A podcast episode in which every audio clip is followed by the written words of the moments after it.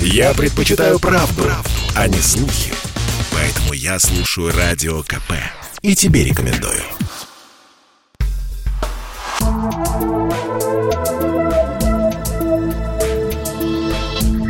Просто космос. Всем привет! Здесь «Просто космос» и я Баченина М. Что находится за пределами нашей Вселенной?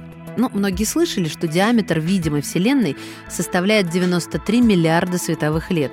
И видели картинки, которые изображают нашу Вселенную в виде круга и чернотой за его пределами. Вопрос, что находится за пределами круга, абсолютно логичен. Единой точки зрения бесконечно Вселенная или конечно не существует, но ведь нам ничего не мешает рассмотреть некоторые теории. Есть ли у Вселенной границы? Этот вопрос довольно простой с одной стороны и довольно сложный с другой.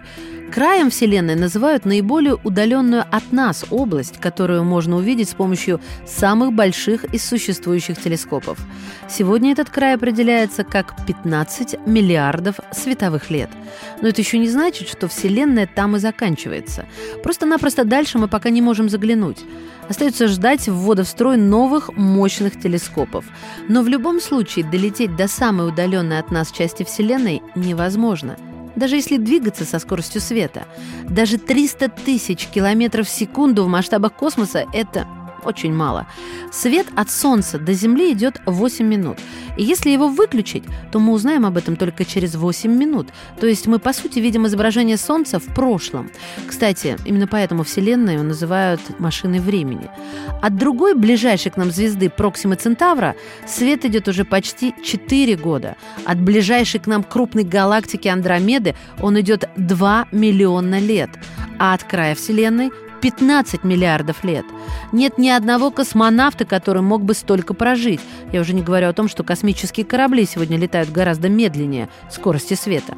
А если границы есть, то что за ней – но существует целый ряд теорий, объясняющих, что находится за пределами нашей Вселенной. Согласно одной из них, за пределами нашей Вселенной может существовать так называемая супервселенная, то есть такое пространство вне нашей Вселенной, которое простирается бесконечно и в котором наша Вселенная может расширяться вечно.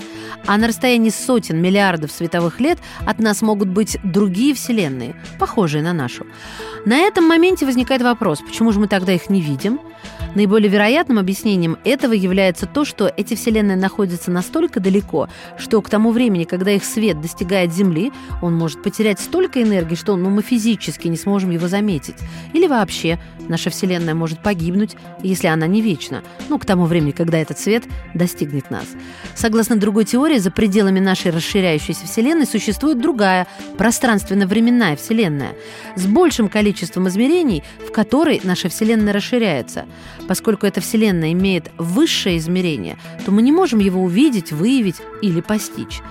Ну, теперь надо подумать, не правда ли?